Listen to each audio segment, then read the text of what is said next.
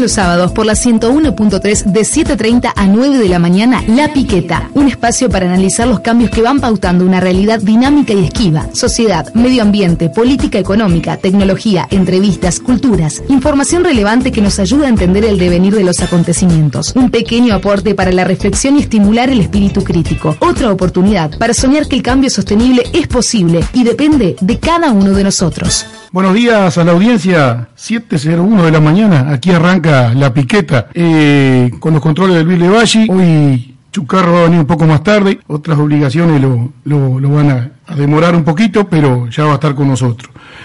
Bueno, una semana cargada de, de acontecimientos, de eventos importantísimos, este, que vamos a tratar de darle cabida en el programa. Este, en particular vamos a empezar a analizar la rendición 2017, ya que esta semana se hizo público los grandes lineamientos de la misma, y también las reacciones de los diferentes operadores respecto a lo presentado por el Poder Ejecutivo en esta rendición. Como siempre en esta primera parte del programa, analizamos un poco la información agropecuaria, siempre en, grandes líneas, para poder estar informados de cuál es la situación. Arrancamos con la situación del mercado internacional de grano. Recordemos que este, eh, tuvimos una cosecha récord este año de soja, y, como ya la, explicamos acá en este programa, este, incluso los cuatro países que componen el Mercosur tuvieron una muy buena cosecha de soja. El, aparentemente el 60% de la misma ya había sido colocada en, un sistema que se llama de venta anticipada, restando colocar en el mercado el 40% restante. Bueno, aparentemente el, precio internacional eh, no, se recupera, valores que son sensiblemente mucho más bajos que los que se venían dando hasta ahora, y para, digamos, tener un panorama bastante claro de, esta situación, vamos a pasar un audio de Gonzalo Gutiérrez, director de Agripac Uruguay, un audio que sacamos del programa Dinámica Rural del Espectador, donde Gutiérrez este, hace un, un análisis de cuál es la situación en este momento del mercado internacional de granos. Precisamente en lo que refiere al mercado de granos, tuvo un arranque de semana bastante particular con la soja que no logra recuperar terreno de forma firme, mientras que el trigo tuvo un repunte importante, según Agripac. Vamos a recibir en la comunicación al ingeniero agrónomo Gonzalo Gutiérrez, director de Agripac Uruguay. Gracias por estar en comunicación, bienvenido. ¿Qué tal Martín? Un gusto estar contigo y con la audiencia. Eh, el mercado de granos ha tenido un arranque de semana bastante particular con una soja que no logra no logra recuperar terreno de forma firme. Hoy tuvo un cierre marginalmente positivo que obedece esencialmente un reajuste, digamos, de posiciones de fondo que están a la espera de la concreción de lluvias esperadas, muy esperadas y, y de parte necesitadas en Estados Unidos el que dio la, tona, la, tónica el día de hoy fue el, trigo, que tuvo una subida bastante importante y ahí la situación es, indiferente. Tiene que ver más que nada con el, anuncio en el, día lunes de un deterioro importante en el estado de los cultivos de, primavera, sobre todo los trigos de alta proteína en Estados Unidos, que ha llevado a una recuperación más que sostenida de los trigos que cotizan sobre, sobre lo que sería Minneapolis y eso provoca un efecto de tracción sobre el resto de los trigos en Estados Unidos y eso ha colaborado también con, una ayuda. Pues el maíz neutro, sin, sin muchos cambios, ahí también a la espera un poco de la conformación de los pronósticos climáticos que permitan este, una lluvia que dé alguna tranquilidad al mercado y sobre todo los ojos están más que nada puestos en el reporte del Departamento de Agricultura de fin mes que nos va a dar una actualización de lo que es el área sembrada y también sobre lo que son las, las existencias trimestrales. Entonces, eh, en suma, el panorama en general para las hojas sigue siendo de, bastante preocupación para nosotros porque los fundamentos eh, siguen estando muy pesados del lado de la oferta y por ese motivo, digamos, no, totalmente comprendidos. En el último informe de Luzga, los datos de, de producción de soja, si bien corrigen en forma importante la existencia final, no se altera mayormente lo que es la oferta de Brasil, que es el factor que todo el mundo está esperando que ajustara. Este, y esto hace que sumado al factor de que la, la, mayor siempre en Estados Unidos y el desarrollo aparentemente normal de los cultivos, ahora con una lluvia bastante providenciales para asegurar por lo menos el, desarrollo inicial, el, panorama de mercado sigue siendo ese. Usted tiene soja sin vender, tal vez lo mejor es hacer una protección bajista, pensando en una, una nueva corrección de la soja, y si quiere hacer una especulación un poquito más arriesgada, lo más, lo más correcto sería pensar en comprar maíz o alguna alguna opción de maíz que se valorice. Esto es todo entonces, Martín, lo que tenemos para contar en términos de mercado. Bueno, digo, bastante claro lo que, lo que decía Gutiérrez de Agripac, eh, bastante complicado el, mercado internacional de grano, donde el precio de la soja no levanta. Recordemos que la soja es nuestro principal producto exportable y si bien eh, la cosecha fue muy buena, es decir, aumentó el volumen físico de la producción, eh, obviamente los precios internacionales van a pactar la cantidad de divisas que el país de alguna manera va a, ingresar. En otro orden, el área de siembra de trigo tendría, de acuerdo a los analistas, una merma de este año del 20%. Este, como vemos ahí que decía Gutiérrez, el precio internacional del trigo ha ido mejorando, pero este, en, Uruguay, aparentemente en esta, en esta jornada, tendría una merma del 20% del área de siembra, en parte por las inclemencias del tiempo y en parte también por el alto costo de producción. Ahora vamos a pasar un audio de David Dufour, de Dufour Commodities, también lo extrajimos de Dinámica Rural, del espectador, el día 12 de junio del 2017. Por lo pronto, Dufour, en lo que respecta a la comercialización de soja de la última campaña, donde tuvimos una cosecha récord, ¿qué niveles de comercialización ha pasado por parte de la empresa? Y bien, digo, este año, está como todos saben, este, la verdad que, que los rindes fueron muy buenos. este, si bien este, a lo último el tema de los precios cayó y muchos productores no, no llegaron a agarrar los buenos precios, o sea, cuando estuvo en el eje entre 3.50 y 3.80. Este, pero un 60% algo así fue lo que lo que terminaron este, cerrando a esos precios. Este, he sabido también que después, sobre fines de mayo, este, el productor necesita necesita ingreso para hacer frente a su compromiso.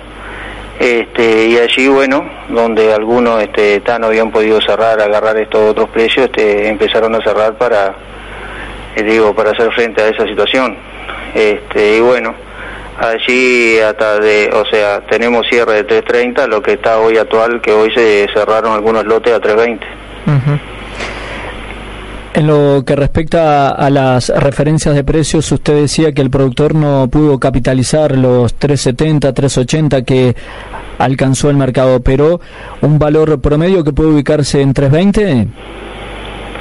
No, hoy hoy hoy están cerrando 320, no, el valor promedio de los productores yo pienso que va a andar mucho más alto que eso, ¿verdad?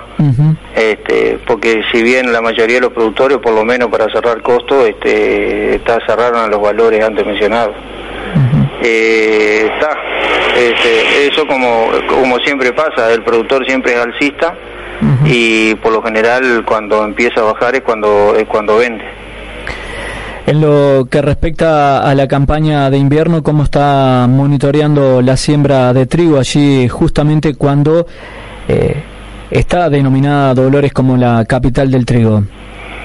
Y mira, eh, el tema del trigo, digo, la verdad que había muy muy poca intención de siembra. Este está, digo, después el tema del clima también este jugó en contra este, que está que con la humedad reinante este, no se podían iniciar las mismas. Y bueno este este año digo la, la intención de siembra si viene es menor a la del año pasado pensamos que va a andar entre unas 150 170 mil hectáreas eh, más o menos lo, lo que tendría que andar este año. Nosotros vemos que hay merma que de área o sea que son por ahí superiores a la que tú nombrabas en un principio, entre un, de un 20%. este, pero está, ahora el clima empezó a acompañar y se empezaron a sembrar, y empezaron a sembrar los lotes. En lo que respecta a los costos para los cultivos de invierno, para el trigo, ¿cómo están este año? Y este año este, nosotros, digo, con un, haciendo más o menos, digo, con un costo de o sea, con un trigo de 150 dólares, que es lo que tenemos que poner para hacer un presupuesto, tenemos que nos tiene que rendir arriba de 4.000 kilos para, para poder este para poder cubrir los costos. este, hoy sabemos que con la baja de los stocks, eh, digo, el, precio real hoy en el mercado interno este, con la industria molinera eh, es más elevado, ¿verdad? Hoy estamos en el eje de los 185 dólares y si me apurato puedo decir que algún dólar más también hay. Eh, está, tenemos que ver el tema también de la calidad. En lo que respecta a la canola, hay un aumento del área este año. Eh, sí, la intención era un aumento del área, eh, incluso digo cuando se empezó que más que nada era LUR y bueno algunos otros este, operadores que tenían algún plan y la verdad que llegó se llegó a tener una intención de área, a LUR solo llegó a las 75.000 hectáreas de intención y con los otros operadores tal vez juntaba unas 20.000 hectáreas más.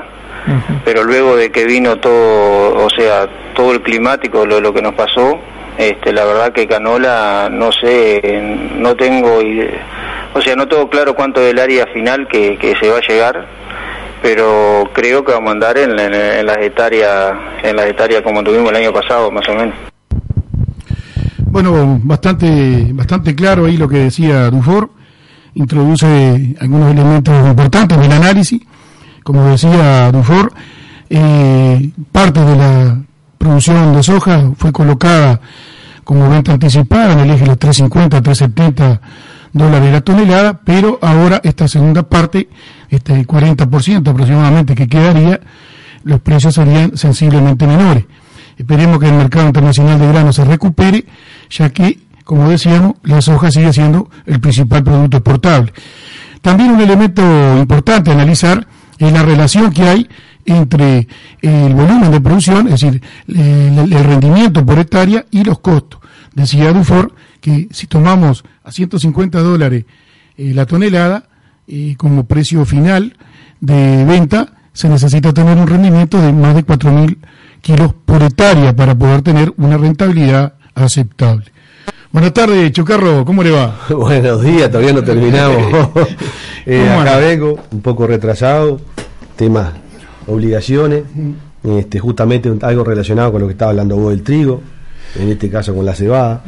Pero bueno, la cebada podemos decir que el área de siembra va a andar por las 150.000 hectáreas y este y está un poco complicada en algunos lados la siembra para por el tema del tiempo, todo lo que llovió. Este, hay terrenos que todavía están difíciles y, y bueno, hay alguna lluvia por medio que está prevista ahí, que, y la humedad que hay.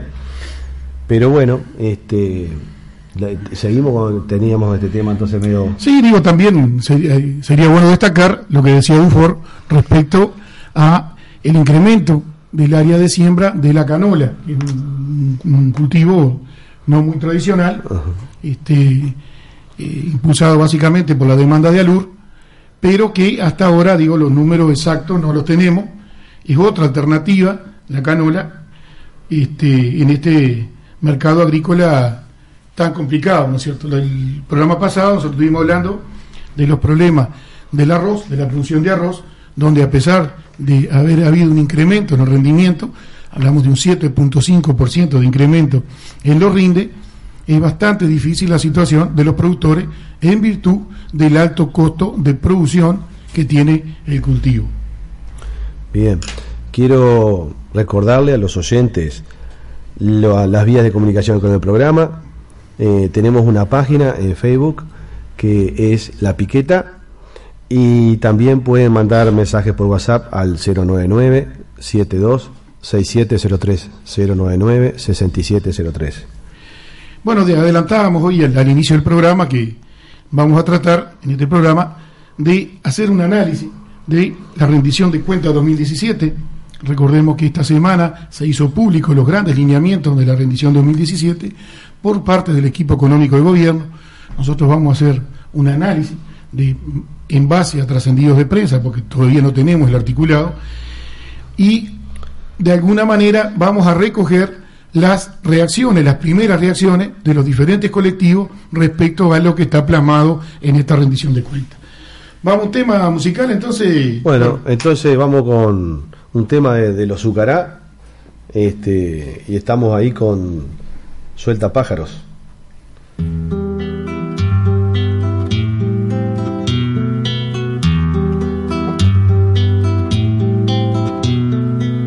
Deja que los pájaros regresen. Suelta de tu jaula sus cantares. Rompe los alambres que entristecen. Míralos volar a los trigales.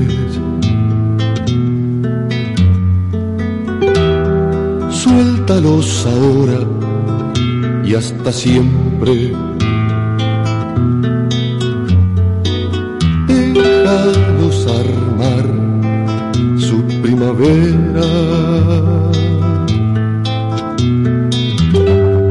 Dueños del umbral y de los frentes. Y en la libertad las veredas.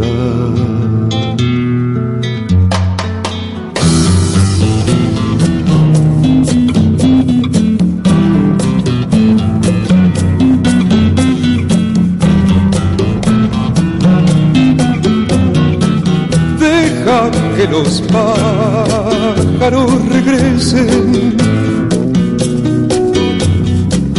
Ábreles el sol de tu ventana. Míralos trepar por las paredes. Cúbreles de cielo la garganta. Suéltalos igual que a las campanas soledad y lejanía. Forma un paraíso en la mañana.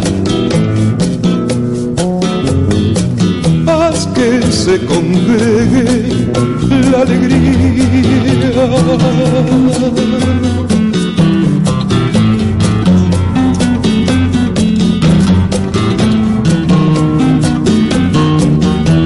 Deja que los pájaros regresen. Siéntelos volver en el ocaso. Óyelos cantar sobre tus sienes.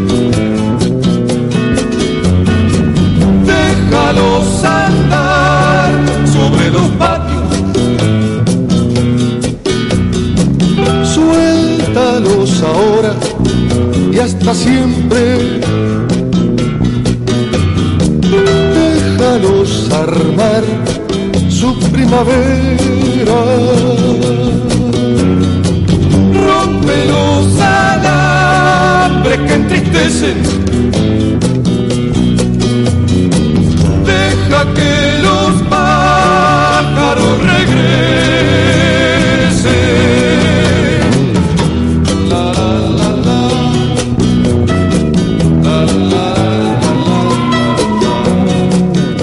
Que los pájaros regresen.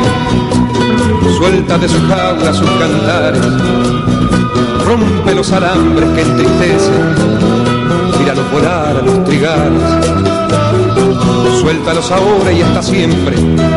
Déjalos armar su primavera. Dueños del umbral y de los frentes. Y en la libertad de las veredas. Deja que los pájaros regresen. Ábreles el sol de tu ventana. Míralos trepar por las paredes. Cúbreles de cielo la garganta. Suéltalos igual que a las campanas. Rompe soledad y lejanía. Forma un paraíso en la mañana. Haz que se congregue la alegría. Deja que los pájaros regresen. Siéntelos volver en el ocaso. Óyelos cantar sobre tus sienes. Déjalos andar sobre los patios.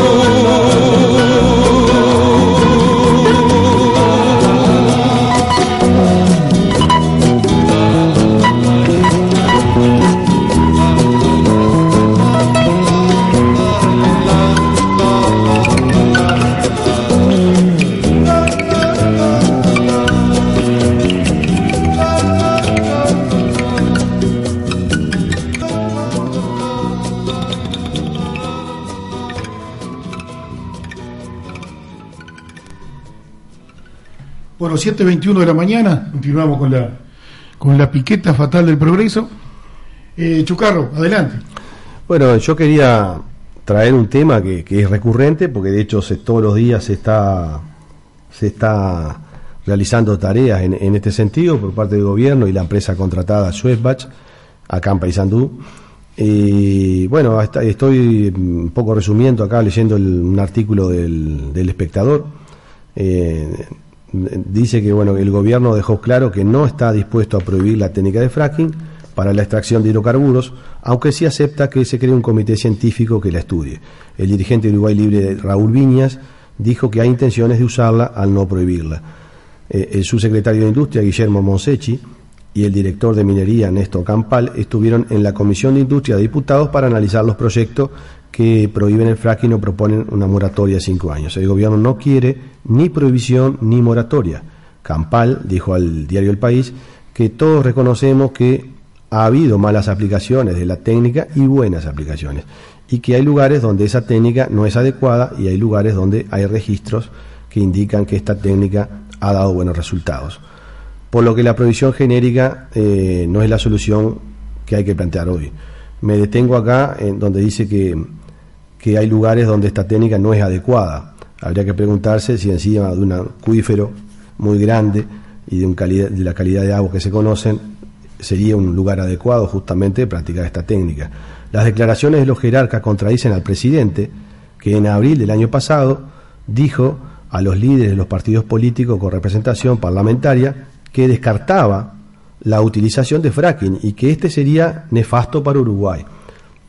Eso es cierto, yo estuve incluso en Piedras Coloradas, cuando justamente bueno, el presidente y la ministra de Industria, Karina Cose, confirmaron eh, en el Consejo de Ministros, justamente, el que estaba hablando, celebraba un paisandú en febrero del 2016, que no habría fracking en Uruguay, eh, en una especie de, como hay, hasta ahora lo vamos a escuchar, de teatralización es el audio que dice mm, Vázquez Cose.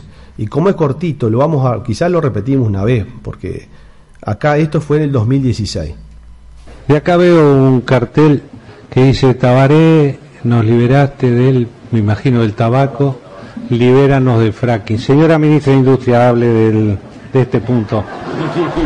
Señor presidente, usted no tiene que liberarnos de nada porque no está el fracking en ninguno de los planes futuros de nuestro gobierno.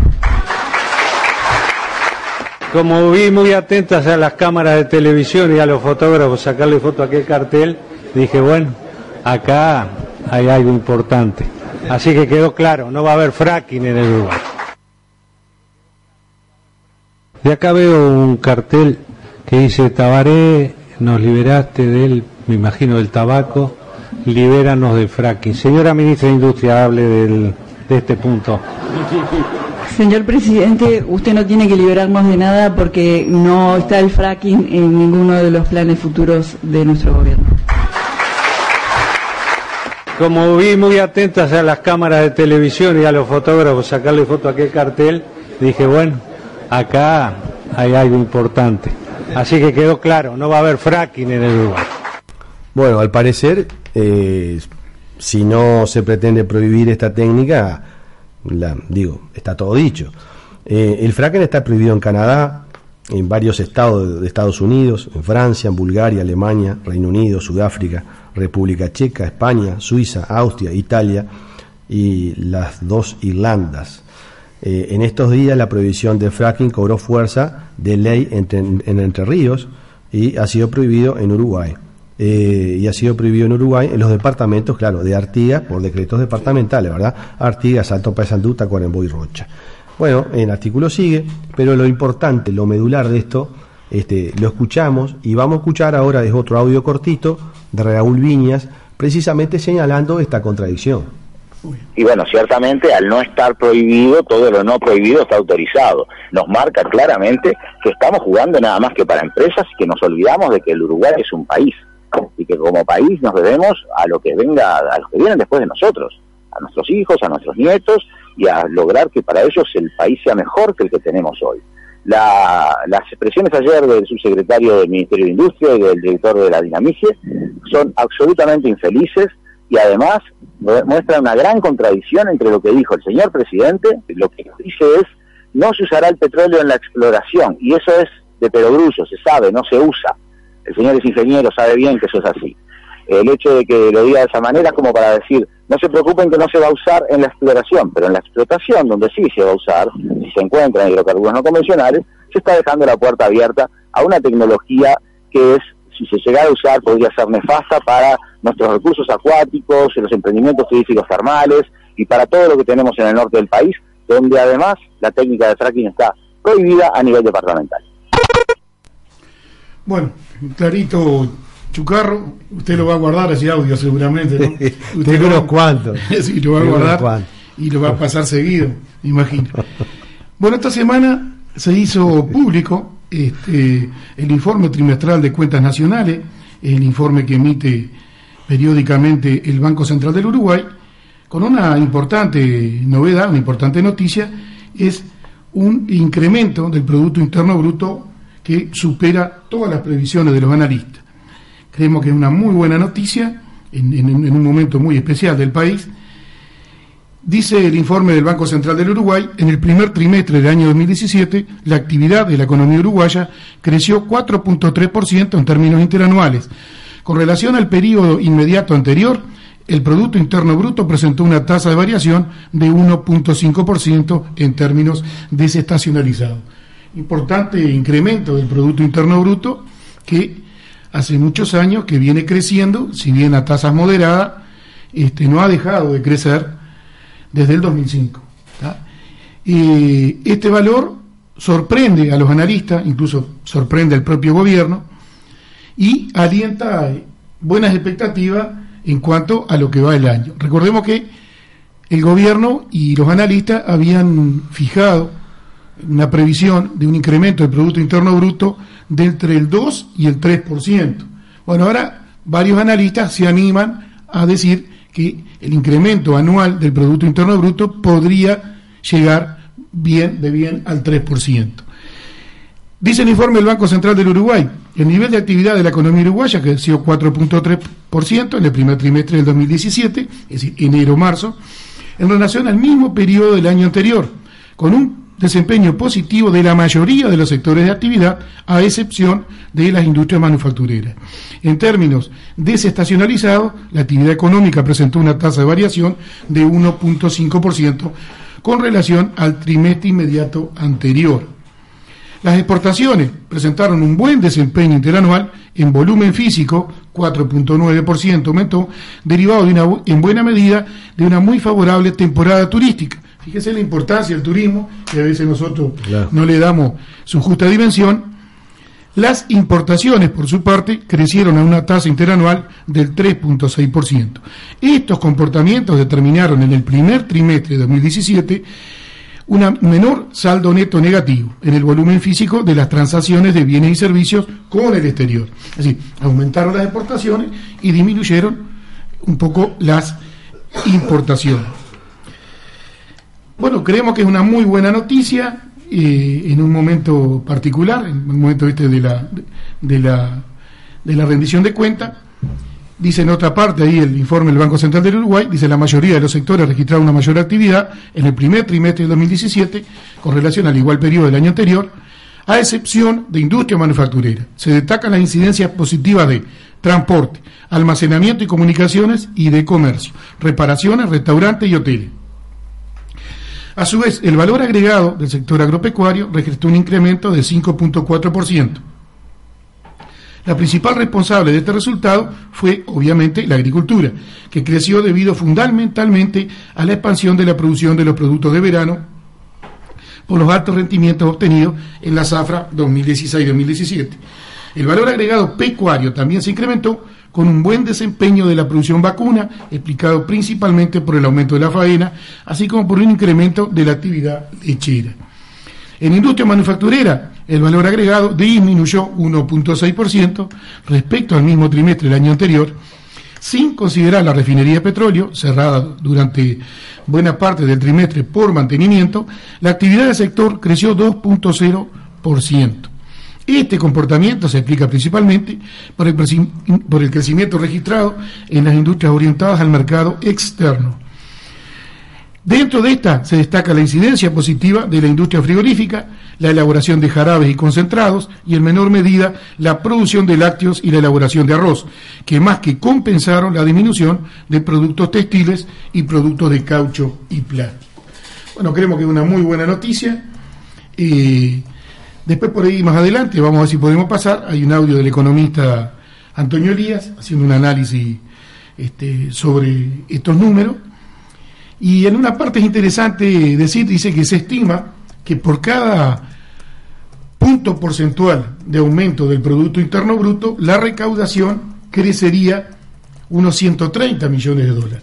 Es decir, en este momento que estamos con la rendición de cuentas, donde, como usted va a ver, eh, es imperiosa la necesidad de contar con recursos presupuestales adicionales para poder dar cumplimiento a las exigencias de los distintos colectivos, de los distintos sectores de, la sociedad, bueno, para que, hay una relación directa entre el aumento del Producto Interno Bruto y la recaudación fiscal.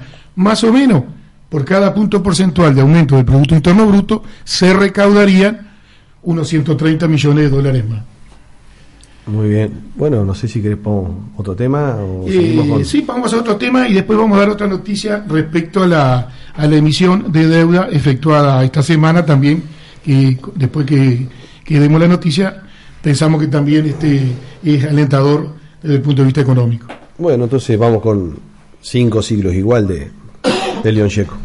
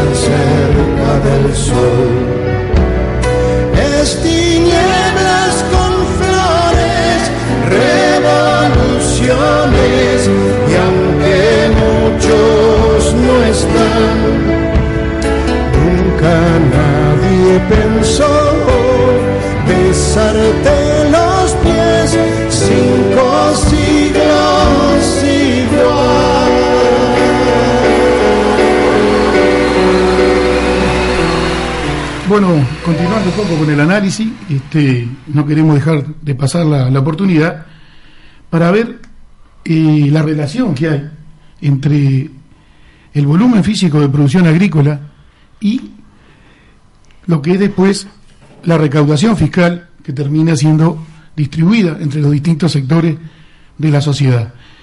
Repetimos, dice, el informe del Banco Central del Uruguay dice claramente, dice, el valor agregado del sector agropecuario registró un incremento del 5.4%.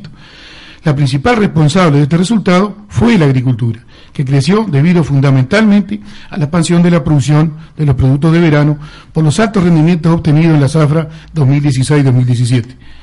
El valor agregado pecuario también se incrementó con un buen desempeño de la producción vacuna, explicado principalmente por el aumento de la faena, así como por un incremento de la actividad lechera. Fíjese, sectores importantes de nuestra economía, y este, dejamos constancia de que a pesar de que estos años ha habido transformaciones en, la situación económica del país, el país básicamente no ha cambiado su matriz productiva y, seguimos siendo eh, exportadores de productos primarios, de productos eh, provenientes del sector agrícola, que son los que de alguna manera han mantenido este incremento sostenido del Producto Interno Bruto. Por eso es que nosotros muchas veces desde estos micrófonos insistimos tanto en el costo de la energía. El costo de la energía tiene una enorme incidencia en la producción agrícola.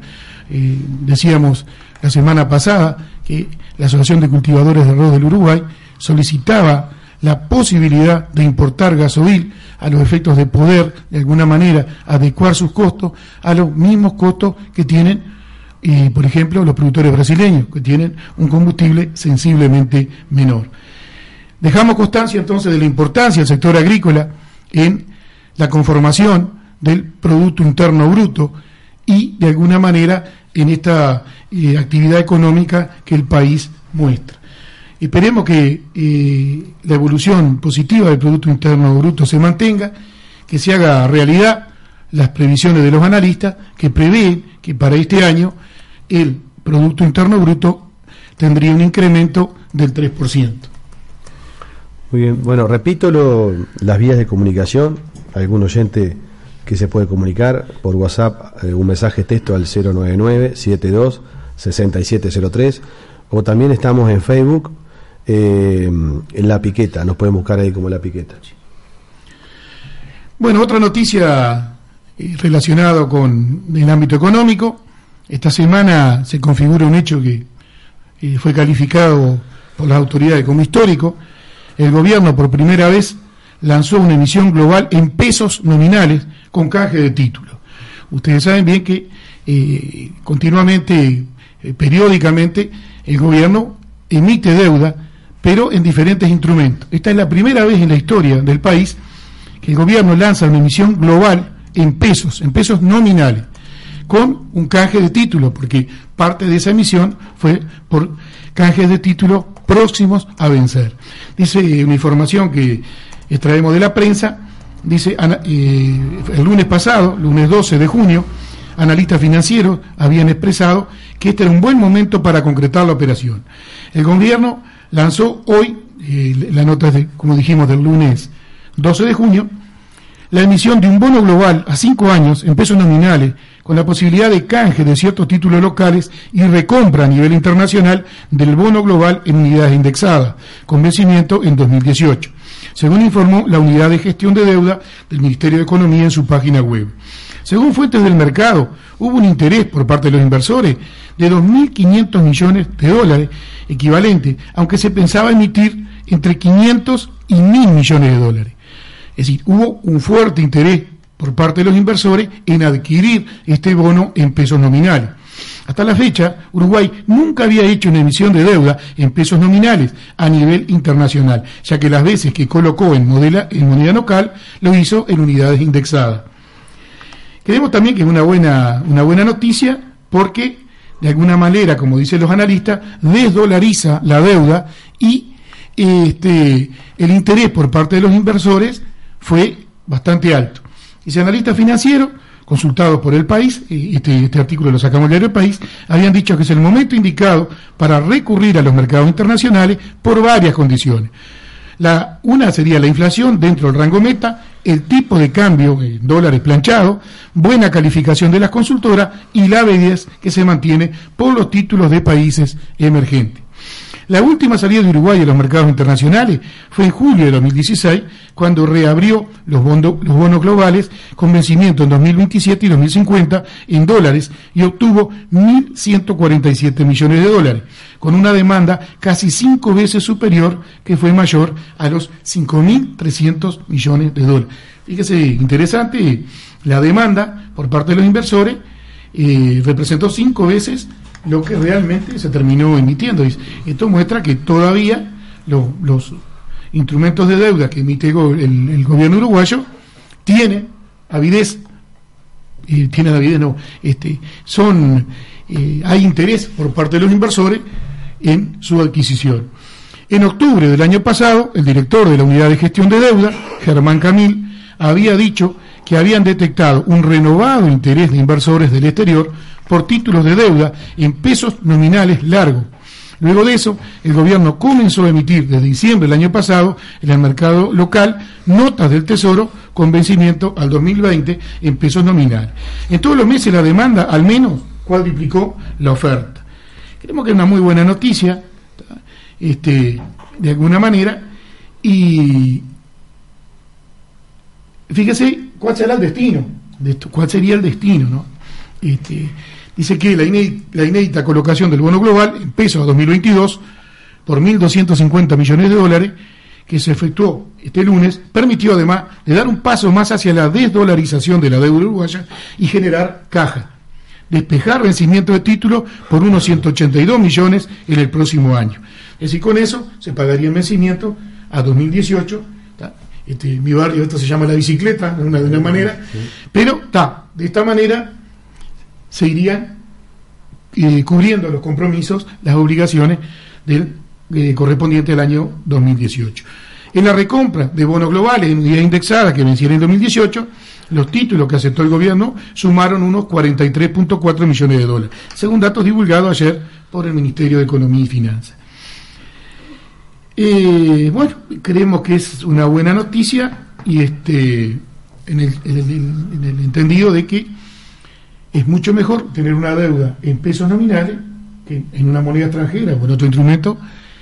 Y también es bueno que el país, a pesar de, la situación de incertidumbre global, sigue, eh, sigue siendo un mercado ávido, eh, ávido por parte de los inversores extranjeros que emisión tras emisión demuestra su interés en adquirir este tipo de instrumentos. Muy bien. Eh, no sé si seguimos pingüino con eso o pasamos. No, no, simplemente también digo, este, dejar claro porque eh, de alguna manera nosotros vamos enganchando un tema con otro. Dice el artículo este que estábamos leyendo que de la colocación de los 1.250 millones de dólares que hizo el gobierno, hay aproximadamente, unos mil millones que corresponden al New Money, dice el, el coso Nuevo Dinero, caja, es decir, dinero en efectivo que entró a la caja del Estado. Además, con el canje se redujo el pago de intereses, ya que la serie 7 del bono en unidad indexada a 2018 tenía un cupón del 13.25% y el nuevo bono en pesos pagará 9.875. Bueno, eso también es una buena noticia en el entendido de que se bajaron los intereses y se colocaron en pesos, no en unidad indexada, que todos sabemos que la unidad indexada se va incrementando año a año de acuerdo a un indicador económico.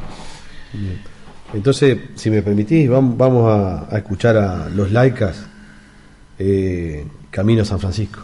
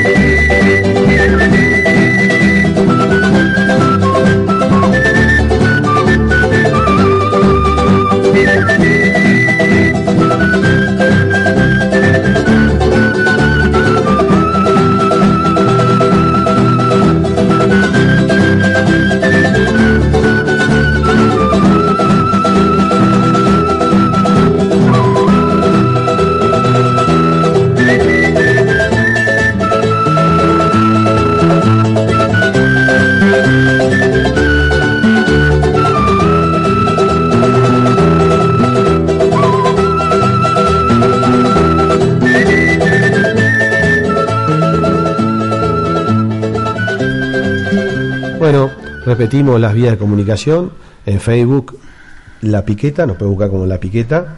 Ahí van a estar todos los audios y material que hablamos en, en el programa. Y por mensaje en WhatsApp, 099-72-6703. Hoy, Edgardo, 17 de junio, La Piqueta cumple una docena de programas. Hemos aguantado, hemos aguantado. Eh, no sé si hay que festejar. Ahora de repente tu primo Edgardo se aparece con algo, ¿no? Sí, alguna, alguna ¿Eh? bebida espirituosa, algún yogur. Bueno, este, ahora el lunes, el lunes que viene, hablando de fecha, hace 253 años que nacía en la banda oriental en un libertador. Por supuesto. ¿Eh? En 1776, Estados Unidos declara su independencia, cuando Artigas tenía apenas 12 años. Y un 17 de junio, también, pero de 1876, 1500 Sioux y Cheyenne, liderados por Caballo Loco, derrotan al general George Armstrong Custer hace 141 años. ¿Te acuerdas, Pingüino, en aquellas largas matinés dominicales con, Por supuesto. con sus películas de, western hollywoodense? ¿Por quién hinchaba Por los hinchamos, por, la, por la caballería. Yo también, vos sabés que yo también.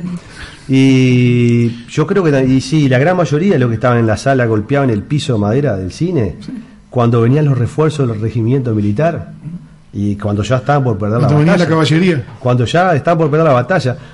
Y después con el tiempo me fui dando cuenta que de la educación que recibíamos en ese entonces, que obviamente no era solo en la escuela, ¿no? acá se ve en el cine, y que será de ahora que tenemos una televisión con un cable con más de 200 canales.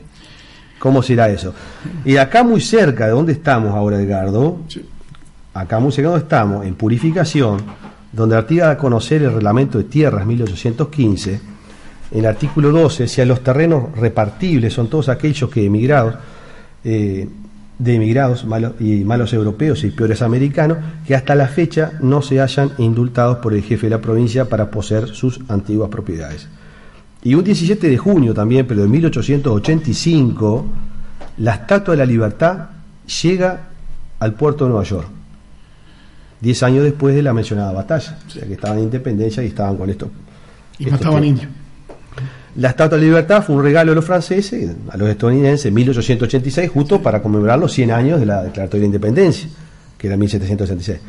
Y el 19 de junio, que veníamos hablando de eso, conmemoramos natalicio de Artigas, 1764, 253 años, líder por la liberación nacional, y bueno, qué diferencia, porque como todos sabemos, él peleó al lado de los indios. Por supuesto. Y peleó rodeado de los indios también por una liberación nacional. Sus principales lugartenientes eran indios. Exactamente, una diferencia eh, que marca la historia entre los países y vamos entonces con un tema de Sol y Palma, Artigas compañeros. saber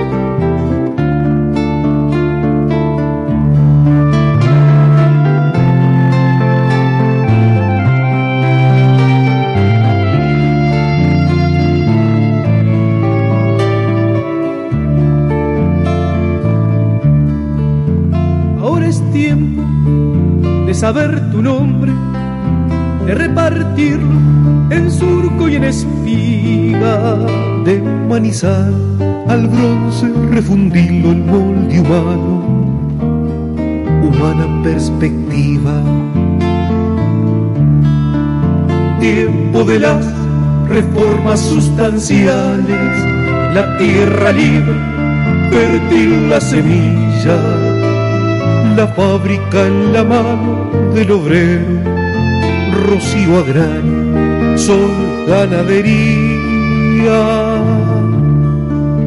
Tiempo de tu retorno, de tu encuentro con el hombre en la siembra campesina. Tiempo de la interminable del paisaje bañando las pilas.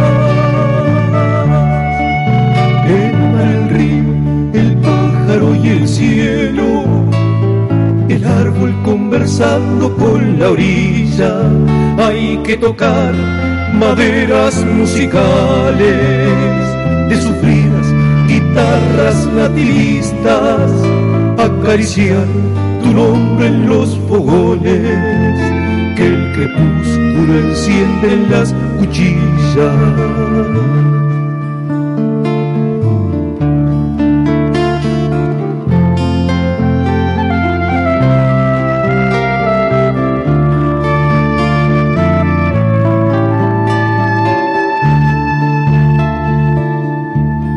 Hay que hablarle al que sufre de esperanzas y alumbrarle tristezas y neblinas.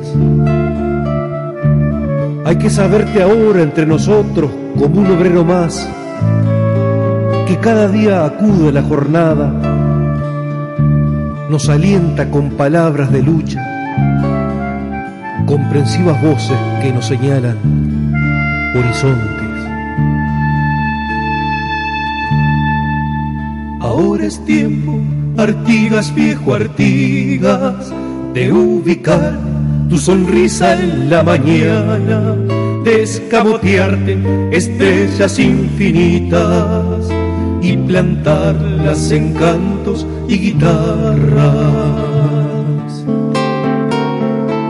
En esta bienvenida te saluda el mecánico, el herrero, el que eleva hasta el cielo las estivas, el albañil, cuchara y argamasa el que tiende sus manos, la mendiga, mi padre sin trabajo, los ancianos esperando su invierno pensionista, te saludan los poetas que interrogan al hambre, la tristeza, la injusticia, el árbol te saluda en el paisaje, grácil naranjo, chaca, geometría.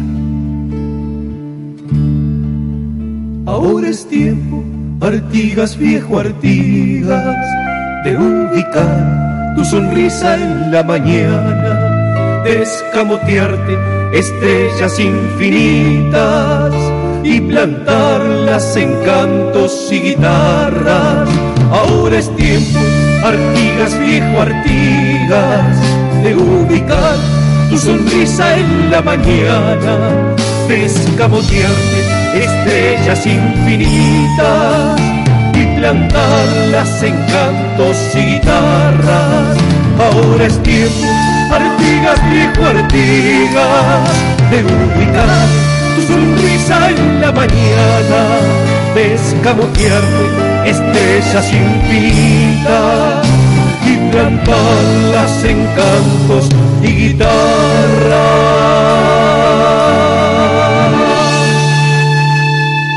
Y este, de alguna manera y cerrando un poco la, información pasada, vemos la, la, estricta relación que hay entre la producción agrícola y obviamente los recursos con que cuenta el país para poder afrontar las distintas obligaciones que tiene. Recordemos que el sábado 10 se reunió el Consejo de Ministros, el sábado 10 de junio se reunió el Consejo de Ministros Ahí se fue presentado a nivel de los ministros el articulado, los grandes lineamientos de la rendición 2017. Posteriormente, el martes 13, el equipo económico presentó al secretariado del Frente Amplio la rendición y el miércoles 14 la misma fue presentada a la bancada de legisladores del Frente Amplio. No tenemos el, el texto definitivo, no tenemos el texto que va a ser presentado en el Parlamento para su promulgación, simplemente hemos extraído información de diferentes medios de prensa. Eh, reconocemos que nos ha sido bastante difícil el trabajo, porque los diferentes medios de prensa este, han puesto información y en algunos casos que difieren mucho los números. Y simplemente a, a modo anecdótico contamos que el martes 13, luego de la presentación por parte del equipo económico a el secretariado del Frente Amplio, hubo una conferencia de prensa donde el que habló fue el presidente del Frente Amplio, el doctor Miranda, y es un hecho bastante curioso, a la salida, los periodistas cuando fueron a entrevistar al ministro de Economía, el contador Darío Astori, Astori le dijo, por las dudas, no publiquen nada, porque aparentemente Miranda se había equivocado en la cifra que había expresado en esa, en esa conferencia de prensa. Por lo tanto, digo, nosotros en función de la información que ha salido hasta la fecha, vamos a mostrar en líneas generales qué es lo que nos presenta esta rendición 2017. Recordemos que hay un presupuesto quinquenal vigente, un presupuesto quinquenal 2015-2020, es plasmado en una ley, en la ley 19.355, y lo que hace la rendición de cuenta es una especie de modificación a lo que ya está presupuestado en el presupuesto quinquenal. Es una, una modificación, una alteración de lo que ya venía. Es decir, nosotros vamos a ver ahora que se destinan recursos adicionales a diferentes sectores, que son recursos que se suman a recursos que ya estaban previstos en el presupuesto quinquenal 2015-2020. ¿sí? En cuanto a lineamientos generales, bueno, el primer eh, elemento a analizar es que la rendición será por un año, solo por 2018. Recordemos que hasta hace muy pocos días se hablaba de que iba a ser una rendición por los tres años que restan de este periodo, sería 2018, 2019 y 2020, que sería el primer año del futuro, eh, de la futura administración. En cuanto a líneas generales, bueno, eh, repito, le pido disculpas a la audiencia, son información que hemos extraído de medios de prensa, de medios de prensa, no tenemos el articulado este, de la rendición, se supone que en los próximos días se podrá acceder a través de la web, a través de la, de, la página web del Poder Legislativo, de algún lado, y sí tendremos este, los, los datos definitivos. Otro elemento que ponemos en consideración es que van a volar siempre millones de dólares. Resulta un poco este, paradójico que en un país cuya moneda eh, oficial sea el peso, incluso el propio ministro de Economía y los distintos operadores hablan en dólares. Es como si tuviéramos el dólar como moneda oficial y no sería el peso. Bueno, obviamente para poder hacer un análisis de la rendición de cuentas debemos hacer un análisis de el aumento real de ingresos que se prevé y el correspondiente aumento de egresos. El equipo económico adelantó que no está dispuesto a aumentar el déficit fiscal, que en, esto, en estos momentos anda en el eje del 3.4%, recordemos que en, terminó diciembre con un, déficit muy alto del 4%, y en estos primeros meses del año se ha ido reduciendo, algunos dicen que por razones estrictamente coyunturales, otros dicen que marcaría una tendencia, el gobierno no estaría dispuesto a aumentar el déficit fiscal, como vemos, tampoco hay recursos tendientes a disminuirlo. Hay una meta oficial de bajar el déficit fiscal a 2.5% al final del periodo. Por supuesto, en este caso no, no, no, no habría este, recursos destinados a eso. Así que pasaríamos un poco a este, al análisis de ingresos. Dentro del aumento real de ingresos, bueno, se establecería impuesto a los juegos de azar. Por ese motivo, se prevé un aumento de la recaudación de unos 500 millones de pesos, lo que serían aproximadamente a 29 pesos por dólar, unos 16 millones de dólares. Aumento de recursos provenientes de la tasa consular, después nosotros vamos a analizar, se alteran los valores del el impuesto que llama tasa consular, eso representaría un aumento en la recaudación de 2.500 millones de pesos, lo que serían aproximadamente 86 millones de dólares, y habría un aumento de recursos por incremento del Producto Interno Bruto de unos 200 millones de dólares.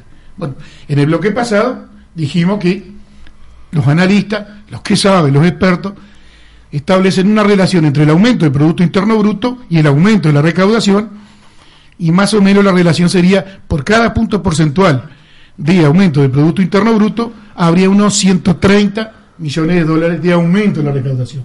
Bueno, creo que es razonable esta estimación que hace el gobierno en virtud de que los analistas establecen que para este año habría un incremento del Producto Interno Bruto del orden del 2 al 3%. Incluso con el, último eh, dato que se tiene del aumento, son optimistas de llegar al 3%. 16 millones por juego de azar, 86 por aumento de la tasa consular, 200 por incremento del Producto Interno Bruto, suma 312 millones de dólares de incremento real de ingresos. ¿Sí? Ahora pasaríamos a los ingresos previstos en esta rendición 2017. Bueno, se incrementarían los recursos destinados a la educación en 62 millones de dólares, que después los vamos a discriminar. Habría un aumento de los egresos por transferencia a las pasividades, recordemos que hay un importante volumen del presupuesto, son transferencias al BPS, y en virtud de que las pasividades van reajustando de acuerdo al índice medio de salario, indudablemente se prevé un aumento de ingresos por transferencia al BPS. Eso representaría unos 100 millones de dólares. Aumento por egreso por transferencia a la caja militar. Sabemos que hoy la caja militar es totalmente deficitaria, no vamos a entrar hoy en el detalle. Aumento por egresos por transferencia a la caja militar rondarían los 50 millones de dólares de aumento de egresos, ¿no? que se sumarían a los actuales, a las actuales transferencias. Utilidades del BROW, del Banco República, que no podrán ser transferidas a rentas generales, 90 millones de dólares. Fíjese, a través, el, cambia la normativa del Banco Central del Uruguay y se establece que en el trienio 2018-2020 no podrán ser transferidas las utilidades del Banco República a rentas generales. Eso supone, de hecho, una disminución de los ingresos. Podían haberlo, podríamos haber dicho que dentro de los ingresos era menos 90, pero lo coloca dentro de la columna de ingresos. Sería que eh, se contaría con 90 millones de dólares menos, porque esas utilidades del Banco República no podrán ser transferidas a rentas generales y eso de alguna manera lo ponen como egreso. Y por bueno, serían 90 millones de pesos. Y por último, el pago de la primera cuota a los funcionarios del Poder Judicial. Recordemos que los funcionarios del Poder Judicial mantienen un largo litigio con el Poder Ejecutivo, pero tanto jueces, fiscales como actuarios habrían llegado a un arreglo con el gobierno a los efectos de cobrar créditos laborales impagos, y el gobierno acordó con este colectivo el pago de 30 millones de dólares en tres cuotas, correspondiendo a esta rendición de cuenta 10 millones de dólares. Si sumamos 62 a la educación, 100 transferencias al BPS, 50 transferencias a la caja militar, 90 que no podrán ser transferidos del BROW a rentas generales y por último 10 millones de dólares, primera cuota del pago a funcionario, suma 312 millones de dólares, que corresponde con aquel aumento estimado de ingresos. Esto supone que en, esta primera aproximación no habría un aumento del déficit fiscal. Entrarían 312 y saldrían 312. No sé si está claro, Chucaro, sí, primer análisis. Clarísimo, te vengo siguiendo, está muy claro, muy ordenado, Edgardo. Ahora haríamos un análisis con respecto a los recursos para la educación, que nosotros dijimos que serían 62 millones de dólares en esta rendición, que corresponderían 50 millones de dólares para la NEP y 12 millones de dólares para la UDELAR, para la Universidad de la República.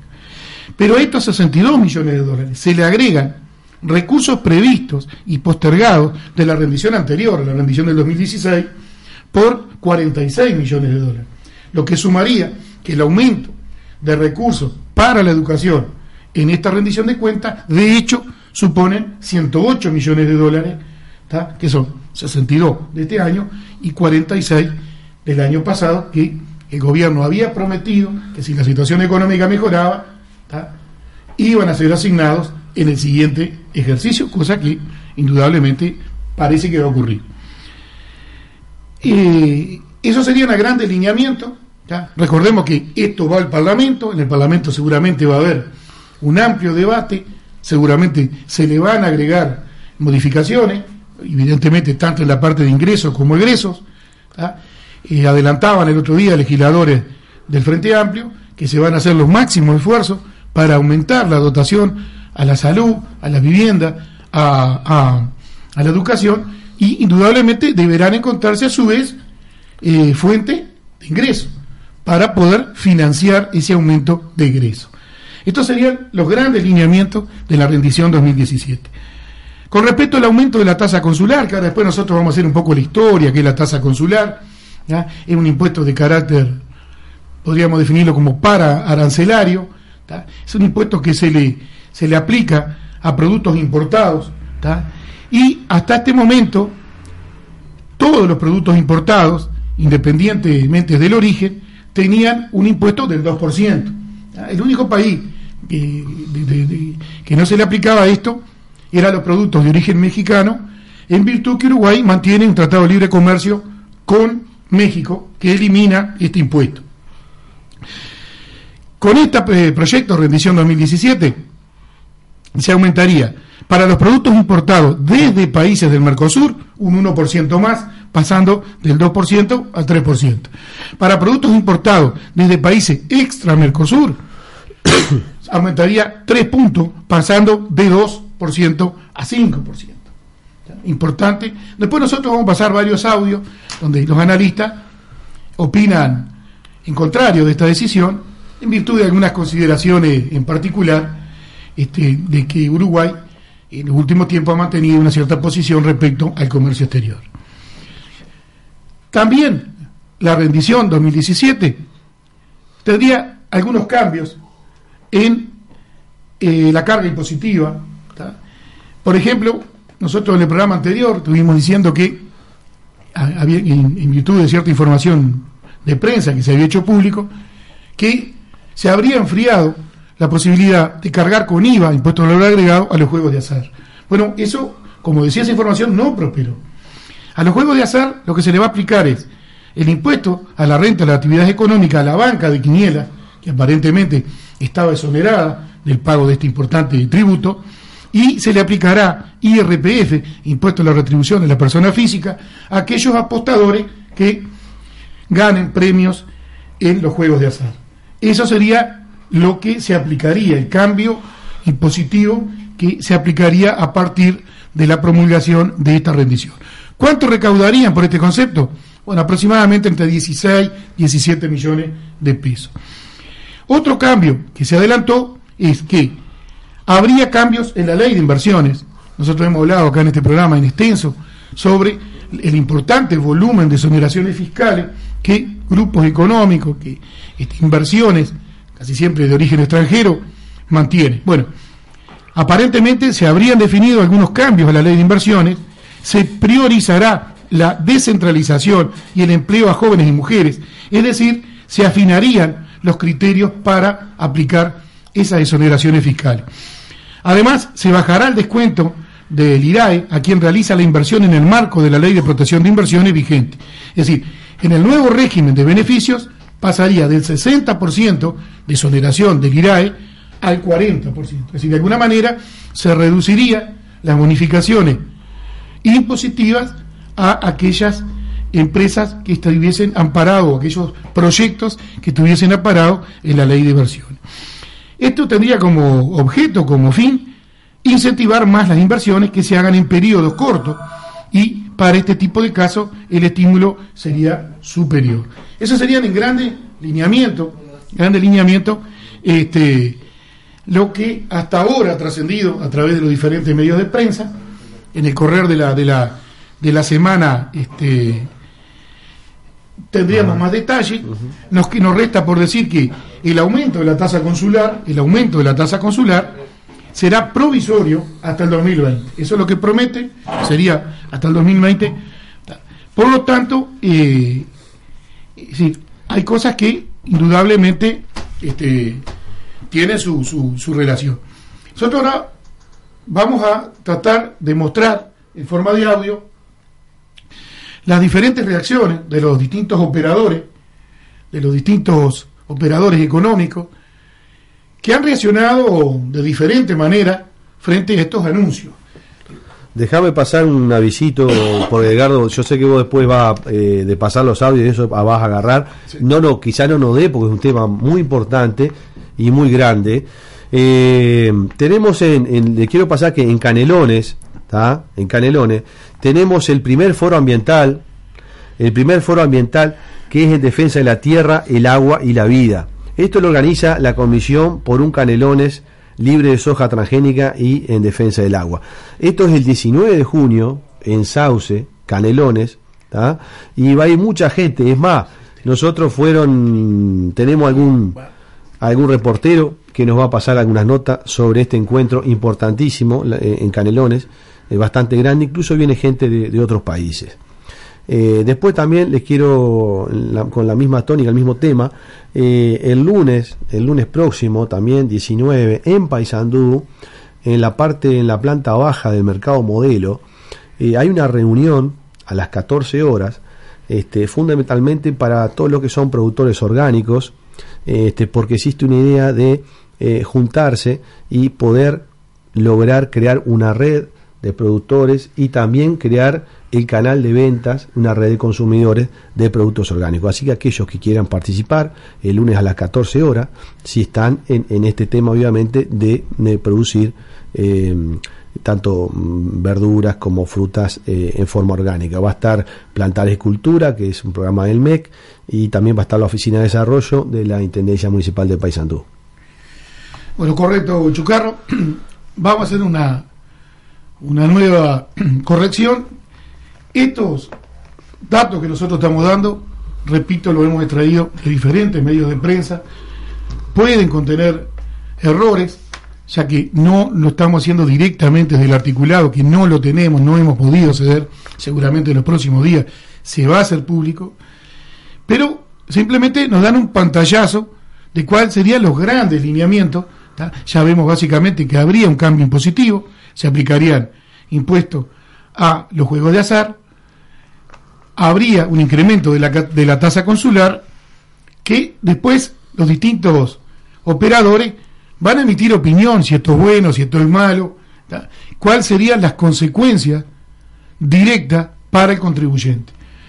Lo que vemos, digamos, lo primero que vemos y, y rescatamos como positivo de que cada egreso tiene su correspondiente ingreso, por lo tanto no habría un aumento del déficit fiscal, nosotros somos contrarios totalmente al déficit fiscal porque sabemos que el déficit termina siendo financiado con deuda y las deudas tienen sus consecuencias. Por lo tanto, en líneas generales eh, es bastante prolijo lo que se ha presentado. Claro, nosotros también hemos visto en otro programa cuáles son las exigencias, cuáles son las necesidades que el movimiento popular, que el movimiento sindical ha expresado respecto a cuál sería, deberían ser los egresos. En particular hablamos del 6% de la educación, en particular hemos hablado del 1% de investigación y desarrollo, los mil millones de dólares para vivienda, los 320 millones de dólares que para salario vacacional de los funcionarios públicos del gobierno central y artículo de 220, todo esto indudablemente no estaría incluido en esta rendición. El gobierno ha mantenido su voluntad de tender hacia que el gasto en educación alcance al final del periodo el 6%. Con estos valores andaría cerca del 5%, del 5%. Nosotros dijimos que más o menos, más o menos, este, andaba en el 4.91%. Ahora vamos a pasar hacer un paneo de las opiniones de diferentes operadores, de diferentes representantes respecto a estos primeros anuncios respecto a la rendición 2017. Vamos a arrancar con la opinión del dirigente de COFE, José Lorenzo López, que se muestra bastante escéptico y establece los riesgos que representa para los funcionarios estatales esta rendición. Sería este el audio que vamos a pasar ahora. Cuenta que será muy particular porque estaría definiendo el presupuesto solamente para el año 2018. Bueno, el dirigente sindical José López criticó esta decisión, dijo que, que esto condiciona todo el presupuesto para el año 2019. El dirigente sindical José Lorenzo López señaló que definir el presupuesto solo para el año 2018 puede complicar las negociaciones salariales de sectores cuyos convenios vencen este año. Hay muchos sectores, por ejemplo, que se les culmina el convenio salarial este año y hay que definir y parece medio raro hacer convenios salariales solo a un año, cuando en la actividad privada, por ejemplo, los convenios mínimos son a un año y medio. El año que viene, el Poder Ejecutivo deberá enviar un proyecto de rendición de cuentas que define el presupuesto para 2019. José Lo López, advirtió que el 2019 es año electoral y no está permitido definir aumentos de gastos en los 12 meses previos a la elección nacional. En ese sentido, señaló que el presupuesto para ese año debe aprobarse antes de octubre de 2018. Si no se vota antes de octubre no puede aumentar el gasto para el 2019. Entonces, esto es una complicación, es una complicación que puede pasar también de que se vote antes de octubre, pero eso muy rara vez ha pasado en la historia reciente, digamos. Entonces, eso es una complicación y eh, esto es lo que genera más suspicacia, ¿no? Si todo esto no es parte de una estrategia del Poder Ejecutivo para que en definitiva eh, el gasto social para educación, salud, eh, vivienda, el Plan Nacional de Cuidado y para los convenios salariales de los trabajadores que de alguna manera estamos vinculados a la rendición de cuentas no, no se ejecuten hasta el final del periodo. Bueno, claramente José López se muestra preocupado por esta rendición y establece claramente cuál es la posición de los funcionarios estatales. Esta semana ha habido reuniones este, entre tanto COFE, los sindicatos de la, de la educación, los sindicatos de la enseñanza, con el Ministerio de Trabajo, a los defectos de ir viendo cómo marcharían los convenios. Recordemos que los plazos son bastante exiguos, se habla de 30, 45 días, incluso muchos sindicatos le critican al gobierno este, esta dilatoria que de alguna manera ha habido en llamar a los ámbitos de negociación para ir adelantando de alguna manera la futura negociación salarial que obviamente está incluida en esta rendición 2017. Vemos que hay preocupación en los funcionarios estatales respecto a los adelantos realizados por el equipo económico. Ahora vamos a ver cuál es la opinión de la Confederación de las Cámaras Empresariales, la Confederación de las Cámaras Empresariales, un órgano que nuclea a todas las cámaras, reclama un paquete de medidas al equipo económico para mejorar el gasto público. Yo le pido a los oyentes que lo escuchen con, con mucha atención, porque hay un paquete de medidas, una serie de medidas que de alguna manera podrían tener un impacto general en lo que este, eh, eh, sería todo esto de la rendición 2017. Adelante, Luis. Las preocupaciones y medidas planteadas por la Confederación de las Cámaras Empresariales están suscritas en una carta que fue enviada al presidente Tabaré Vázquez. Las propuestas apuntan a bajar el déficit fiscal y reducir los costos del Estado para la actividad productiva. En la carta firmada por el presidente de la institución, Diego Balestra, se asegura que el crecimiento del gasto público por encima de la producción debe ser abatido y reordenado, y se hace hincapié en la pérdida de disciplina fiscal en el periodo 2010 y 2015, pero se señala que en el actual periodo 2015 y 2016 nuevamente el déficit fiscal resulta mayor al previsto. Agotado el margen de acción del gobierno para aplicar medidas anticíclicas, las cámaras empresariales proponen el diseño de una regla fiscal que favorezca la gestión macroeconómica limitando la discrecionalidad en el manejo de las finanzas públicas, suspender nuevos ingresos en la Administración Central, en los organismos del artículo 220 y en las intendencias municipales, instrumentarse un sistema de fijación de tarifas más transparente, bajar el precio del gasoil y energía eléctrica para que sean competitivos a nivel internacional en el ámbito de las empresas públicas debería replantearse la existencia de sociedades anónimas colaterales.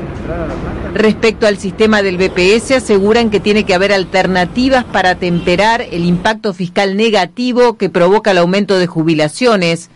Además, proponen eliminar beneficios sin contraprestación y estudiar el aumento de la edad de retiro de las jubilaciones.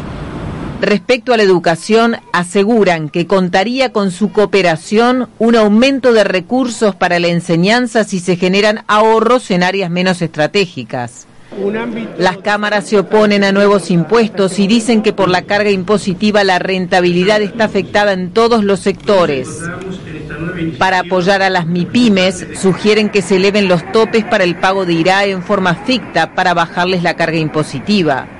Y por último, resaltan la importancia de la ley de inversiones, pero aseguran que no deben retasearse los beneficios que otorga. Bueno, este importante eh, el conjunto de medidas que pide la, la Confederación de Cámaras Empresariales, básicamente pide una disminución del gasto.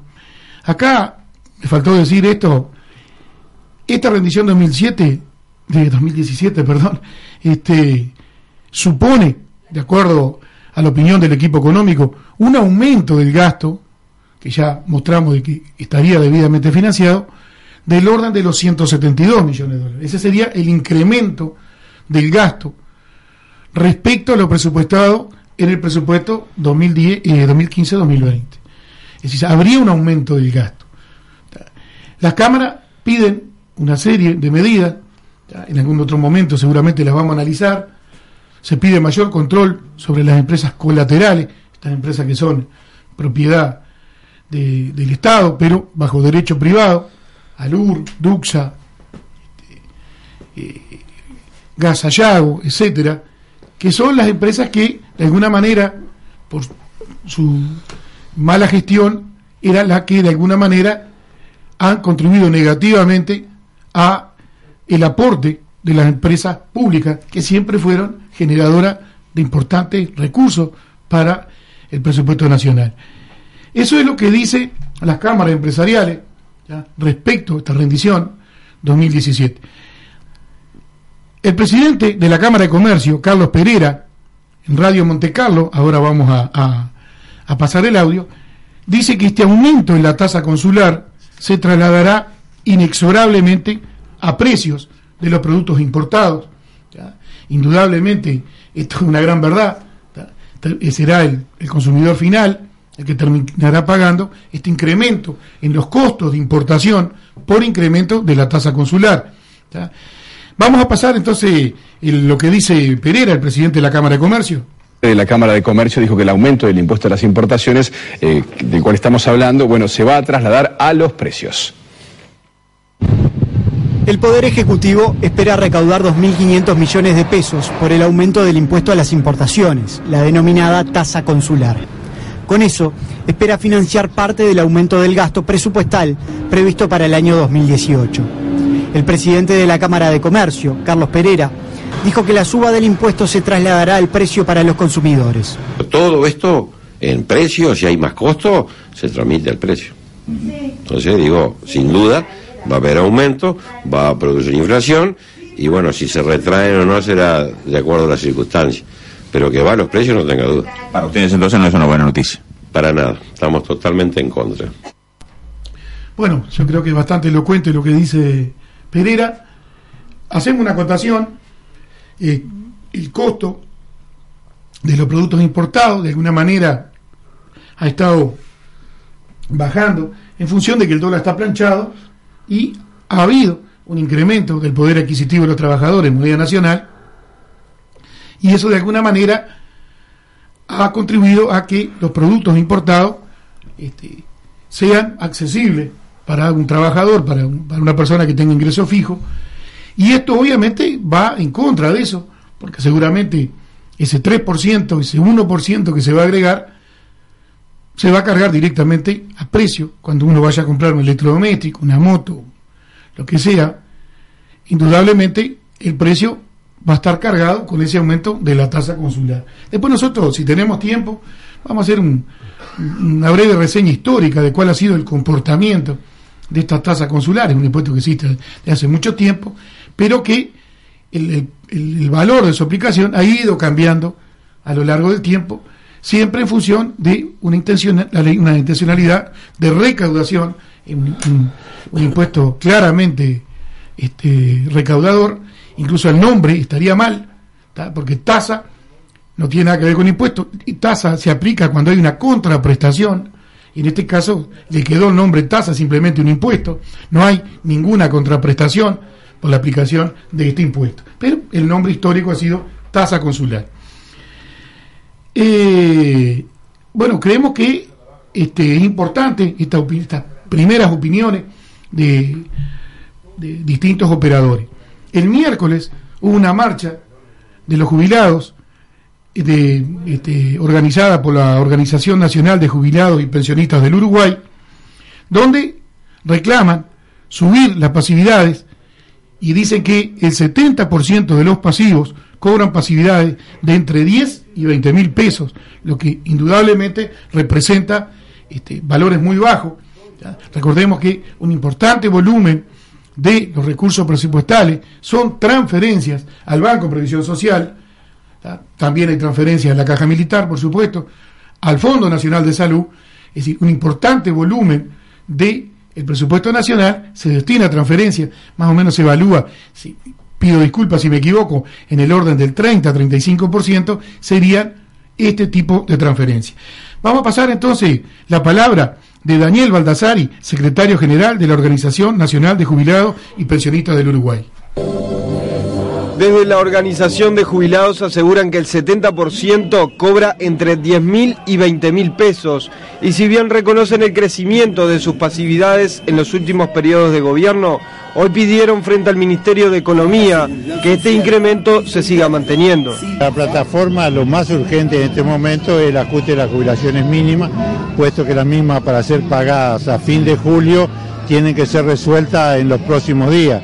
Por lo tanto, estamos reclamando que se mantenga lo que hasta ahora se ha venido realizando, que es un ajuste extraordinario de las jubilaciones mínimas, que se mantenga esa, esa resolución para continuar recuperando las jubilaciones mínimas. Eso es lo que nosotros en lo inmediato estamos reclamando, pero junto a ello todo lo que tiene que ver con la salud, que tenemos problemas con la atención, con aquellos que no pueden pagar los copagos, o sea, los órdenes, las tickets, la demora en la atención, las dificultades diversas que hay para que se pueda efectivizar aspectos de lo que es una cosa buena, que es que haya un sistema nacional integrado de salud, pero que al cumplirse 10 años de la implementación del inicio del mismo, se requieren cambios y modificaciones para que la atención sea realmente como debe ser.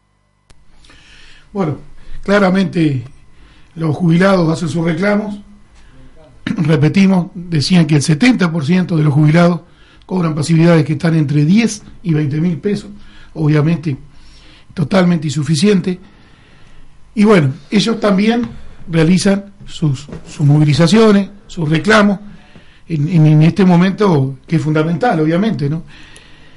Nos gustaría, antes de pasar al siguiente audio, donde diversos analistas opinan sobre este cambio en positivo que afectaría la tasa consular, contar un poco, hacer una reseña histórica un poco de este de, este de este impuesto, porque básicamente es un impuesto, no es una tasa, repito, tasa es cuando hay una contraprestación, en este caso no habría ninguna.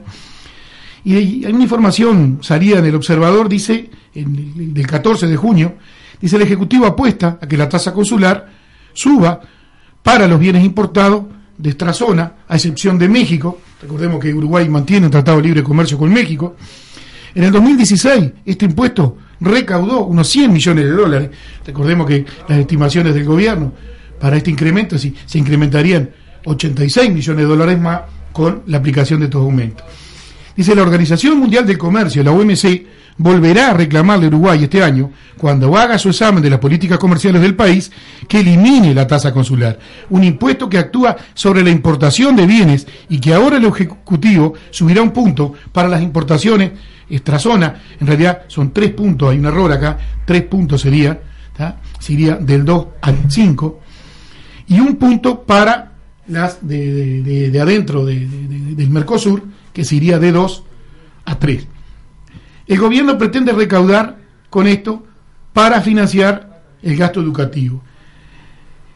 El analista, que ahora vamos a pasar un audio después, donde, donde, donde, donde habla, Bartesagui, señaló que el impuesto se creó en la década de 1970 y que fijaba una tasa del orden del 4%.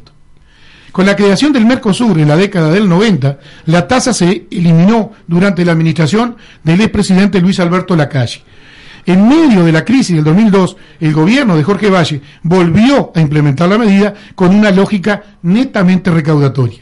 Desde entonces Uruguay recibió el reclamo de la OMC, la Organización Mundial de Comercio, y del Mercosur para que eliminara la tasa.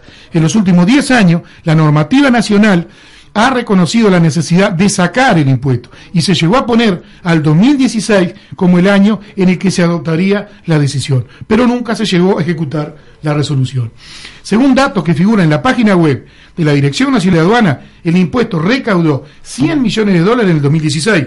Se aplica sobre la importación de bienes a excepción de tres áreas. Bienes de capital destinados a la industria agropecuaria, la importación de petróleo y bienes en régimen de admisión temporaria. Esos serían, estarían eximidos de este, este impuesto. Bartesay destacó dice que la decisión del gobierno puede ser leída como una medida proteccionista en el exterior e hipotetizó que afectará principalmente el comercio con Asia y específicamente con China, obviamente, desde donde se importa vestimenta, electrodomésticos, mobiliario y otros bienes que ahora serán más costosos para importar.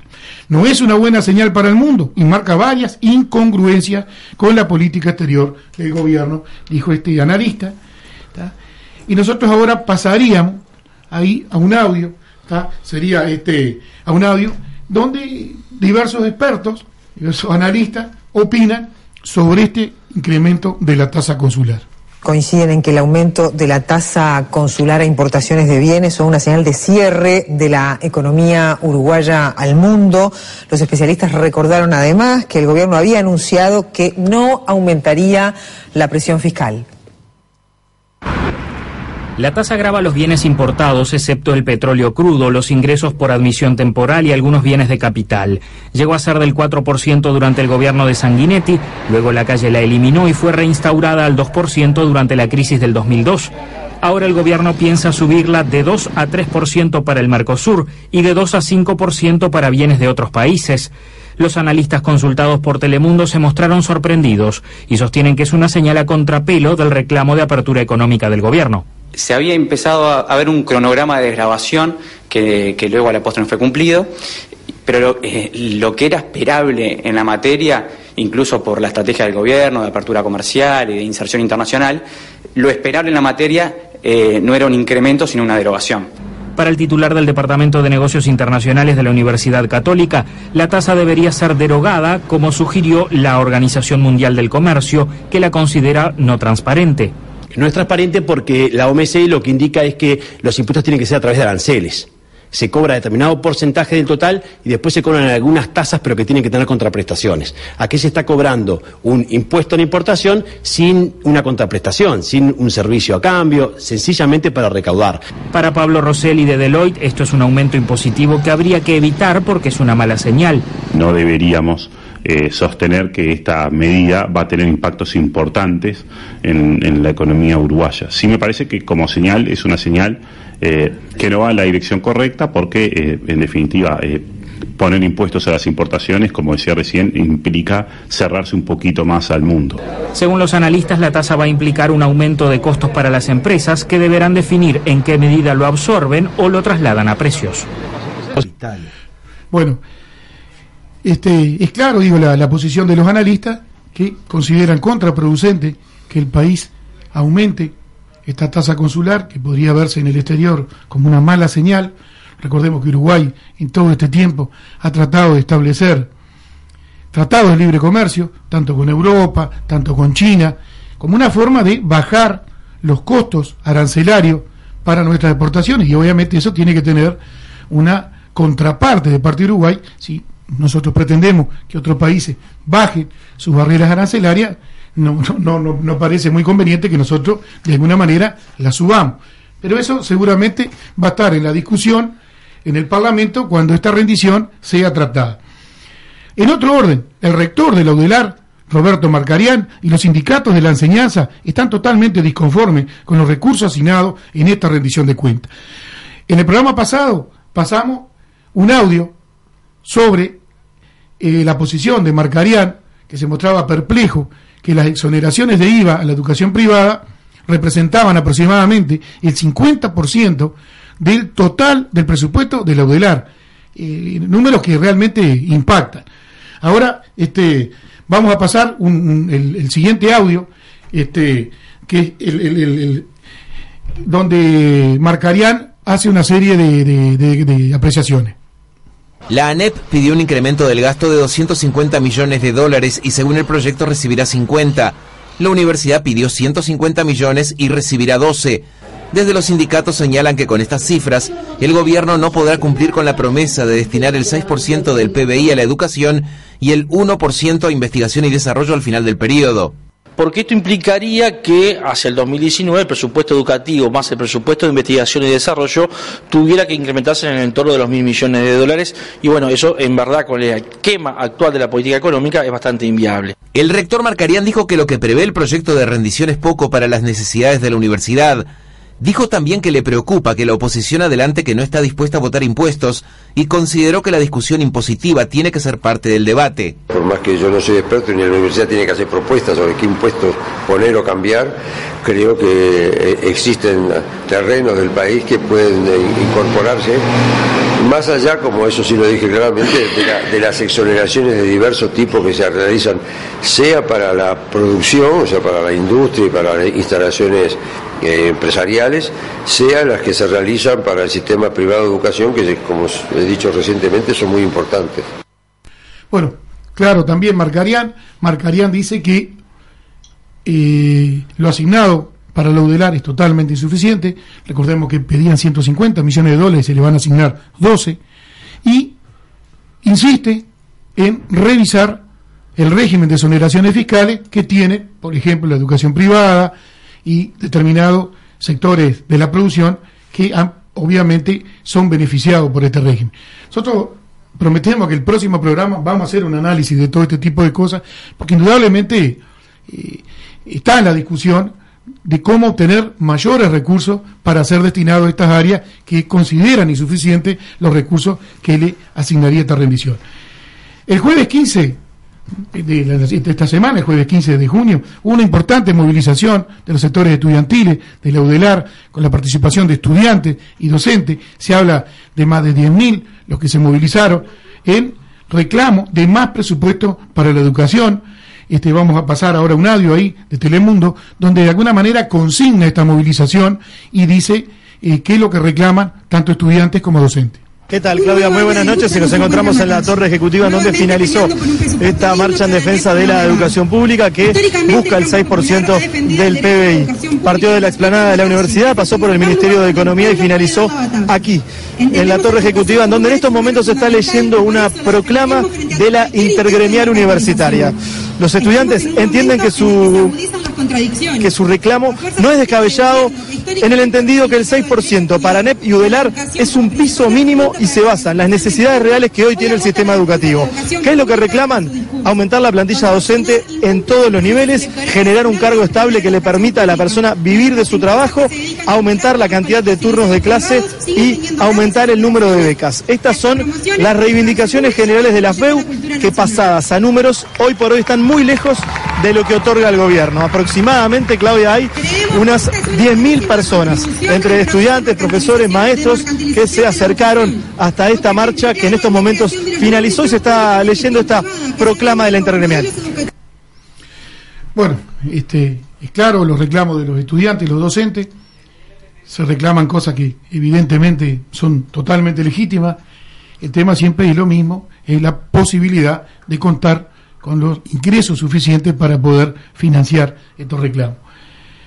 Ya estamos terminando el programa, mm, simplemente me queda mencionar que todos los sectores del Frente Amplio, al menos hasta, hasta la fecha, apoyan esta propuesta de la rendición de cuentas, es decir, por tanto, eh, contarían con, se contarían con todos los votos del oficialismo. Ahora vamos a pasar en un audio donde eh, representantes de, distintos sectores opinan sobre esta rendición y aparentemente, aparentemente, eh, simplemente lo decimos en un condicional a esto, el diputado por la Unidad Popular, Eduardo Rubio, estaría dispuesto a votar, si bien no toda la rendición de cuenta, algunos artículos, en particular aquellos artículos que establecen modificación de impuestos actuales, así que aparentemente estarían los votos suficientes para aprobar esta rendición de, de cuentas. Vamos a pasar entonces este audio que habla un poco de cuál sería la posición de, de los distintos sectores del Frente Amplio. Desde el MPP se destacó que la rendición reintegra gastos que habían sido postergados y agrega un esfuerzo adicional para la educación sin aumentar el déficit fiscal. La vemos bastante bien la rendición de cuentas como ha sido presentada, nos parece que está eh, prudentemente fundamentada este, y profundamente fundamentada y en ese sentido nos parece que bueno lo que vamos a tratar de hacer en el tratamiento parlamentario y en lo que resta para adelante por supuesto es tratar de hacer los máximos esfuerzos para acercar algún recurso más que se pueda a la educación pública en el Partido Comunista también se hace una valoración positiva del proyecto. El diputado Gerardo Núñez destacó que se haya tomado el planteo de los impuestos a juegos de azar y a las importaciones y que se haga el esfuerzo para cumplir con las metas en educación. Con esta proyección, con estos lineamientos, se estaría alcanzando el 5%, eh, lo cual es un número muy significativo. Obviamente pensamos hay que trabajar en estos meses y obviamente el año que viene también para alcanzar el 6% del PBI. La senadora Constanza Moreira también dijo que la propuesta del Ejecutivo es razonable. Advirtió que, como dijo Astori, hay que hacer ahora una redistribución dentro del Estado. Recordó que el déficit de la caja militar es de 450 millones de dólares anuales y será de 700 millones en el 2020. Dijo que por eso hay que aprobar el impuesto a las pasividades militares altas, que permitirá recaudar 40 millones de dólares por año hasta que se apruebe la reforma de la caja se contrapone un gasto contra el otro. Queremos gastar en educación, en este momento, educación y Sistema Nacional de Cuidados se contraponen como gastos a las jubilaciones militares eh, superiores. Eh, esa, esa me parece que es la ecuación política que todos tenemos que hacer, los blancos, los colorados, los del Partido Independiente. No se puede estar defendiendo el presupuesto en educación, no se puede estar en contra de la creación de nuevos impuestos si no se está dispuesto a meterle el diente a lo que es en este momento el déficit principal del Estado, que es la caja militar. Bueno, ahí está la opinión de los distintos sectores del Frente Amplio. Este, digo, hago una acotación respecto a lo que dice la senadora Moreira. En esta rendición no, está previsto un impuesto a las altas pasividades militares, no está de repente corre en forma paralela, pero no estaría dentro de estos lineamientos generales que fueron presentados por el equipo económico. Ya cerrando, digo, ahora le vamos a pasar la palabra acá a Chucarro, simplemente dos, dos cositas. Puede parecer muy aburrido todo esto que hemos estado diciendo, de números y de cifras, pero yo le digo a la audiencia que acá se juega la, la vida de cada ciudadano.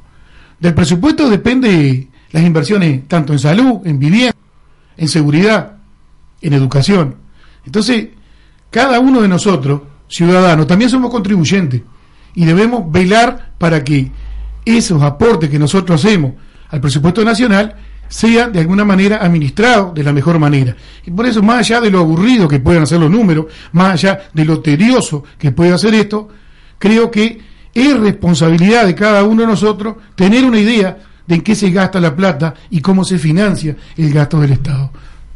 Sí, Edgardo, eh, con respecto a, a, los incrementos, los distintos este, ámbitos que tú detallaste muy bien, yo estaba viendo el tema educación, por ejemplo, estoy mirando un cuadro acá, eh, que Fuentes PISA y OCDE, Fuentes Nacionales, eh, imagínese el oyente, eh, lo, estoy mirando un gráfico, si se lo puedo contar rapidito, dos ejes, el eje de las Y, las, las Y las X, en el eje horizontal de las X tenemos el porcentaje de de inversión pública en educación, en porcentaje del PBI, y en el eje de la tenemos un resultado, que nunca, no, casi nunca se habla de resultados también de la educación y son cosas que van, que en este caso es el porcentaje de estudiantes por encima del nivel 1 de PISA en matemáticas. Entonces sí tenemos, tenemos países con, eh, con, con mucha inversión y resultados bajos, obviamente son totalmente ineficientes si tenemos lo inverso, es decir, países que tienen muy poca inversión y son eficientes, ahí aparecen algunos países, por ejemplo, con poca inversión, incluso muchos de esos menos que, Uruguay, está Canadá, Holanda, eh, Suiza, Estonia, y Uruguay está, por ejemplo, con un nivel de inversión en educación eh, moderado, digamos, eh, pues está por encima de muchos países, con obviamente resultados mediocres, porque este, tiene resultados bastante bajos en las pruebas, o sea, con una inversión media, digamos, tiene resultados bajos. Está con México, con Argentina y con Brasil, por ejemplo. O sea, no solo yo estoy de acuerdo con las reivindicaciones de los estudiantes y de todo el gremio docente y todo lo que conforma la educación, soy parte de la misma también, pero no es solo con, con dinero que mágicamente se va a arreglar todo esto. Paso rapidito y le reitero que se está realizando, eh, se realiza el 19 en Canelones, eh, la comisión para Canelones de soja transgénica libre de, en defensa del agua. un encuentro Canelones, el primer foro ambiental de Canelones en defensa de la tierra y el agua y la vida. Y este lunes, a las 14 horas también, el lunes 19, eh, los productores orgánicos se reúnen en, en la planta baja del mercado modelo, a tener una reunión, a ver qué ideas hay para unificar, formar, transformar en una red y también los canales de venta y consumidores. Bueno, entonces nos vamos despidiendo y este, en el caso de que vayan saliendo nuevas cifras, nuevos datos, los pondremos a consideración de la audiencia. Y bueno, los esperamos el próximo sábado, agradecemos la atención que nos dispensa y saludo a todos los